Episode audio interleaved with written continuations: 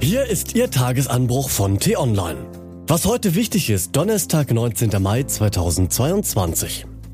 Heute schauen wir uns an, warum Schweinswal und Rotmilan den Klimaschutz blockieren. Geschrieben von Johannes Bebermeier, gelesen von Till Schäbitz.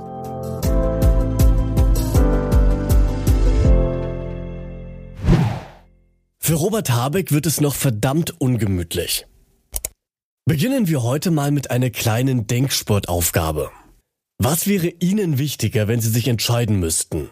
Schweinswale und Rotmilane zu schützen oder die Erderhitzung zu stoppen? Also noch globaler formuliert, der Artenschutz oder der Klimaschutz? Was für eine dumme Frage, könnten Sie nun zu Recht einwenden. Denn das eine wird ohne das andere natürlich nicht funktionieren. Ohne Klimaschutz verbrennen die Lebensräume vieler Tiere und Pflanzen, ganz buchstäblich. Und ohne Artenschutz und damit intakte Ökosysteme wird sich die Erde noch schneller erhitzen. Es braucht also beides, nicht eins von beidem. Soweit zumindest die Theorie. In der politischen Praxis jedoch stellt sich diese Frage eben schon. Und zwar häufiger als Klimaschutzminister Robert Habeck das lieb sein kann. Es ist eines der größten Probleme für die gewaltige Aufgabe, die er sich mit der Bundesregierung vorgenommen hat.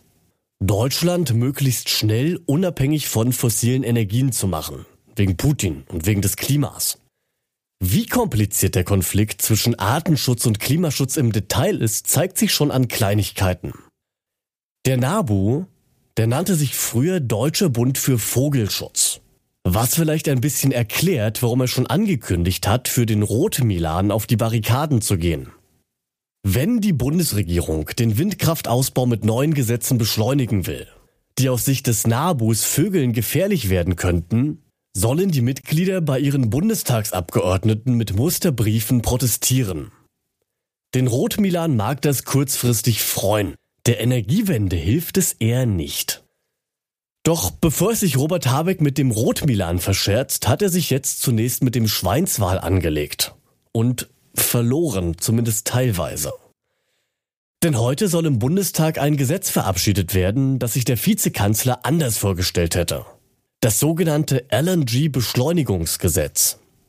Habeck, der will erreichen, dass Deutschland möglichst schnell Flüssiggas, also LNG, über eigene Häfen importieren kann. Vor allem, um unabhängig vom russischen Gas zu sein. Oder zu werden.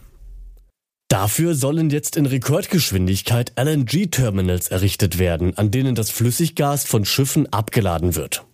Damit das alles so rasch wie möglich funktioniert, wollte Habeck die Umweltverträglichkeitsprüfung vor Baubeginn aussetzen. Denn wo vorher nicht geprüft wird, kann sich auch nichts verzögern. Genial. Oder? Besonders der Bund für Umwelt und Naturschutz, der BUND, fand das gar nicht so genial. Wegen des Schweinswals, unter anderem. Der Verband protestierte also lautstark und das mit Erfolg. Im Bundestag ist Habecks Gesetzentwurf nämlich, den er vorher natürlich auch mit Umweltministerin und Grünen-Kollegin Steffi Lemke sowie dem restlichen Kabinett abgestimmt hatte, nochmal an entscheidender Stelle verändert worden. Jetzt nämlich soll die Umweltverträglichkeitsprüfung nur noch bei den schwimmenden Terminals ausgesetzt werden, bei den stationären aber nicht. Rechtssicherheit ist bei Bauprojekten natürlich wichtig. Insofern kann man in diesem Fall das Ausbremsen der Beschleunigung sogar begründen. Das Problem ist nur, dass mit der Rechtssicherheit wird die Bundesregierung noch sehr oft hinbekommen müssen. Und zwar besser dieser Fall stimmt angesichts der noch kommenden Herausforderungen für Robert Habeck dabei nicht sonderlich optimistisch. Denn der komplette Klimaschutzplan der Bundesregierung basiert auf der Wette, dass Genehmigung und Bau von Erneuerbaren und Infrastruktur viel, viel schneller vorankommen müssen als bisher. Bei Windrädern, bei Photovoltaikanlagen, bei Bahntrassen und bei vielem mehr. Überall steht man noch ziemlich am Anfang.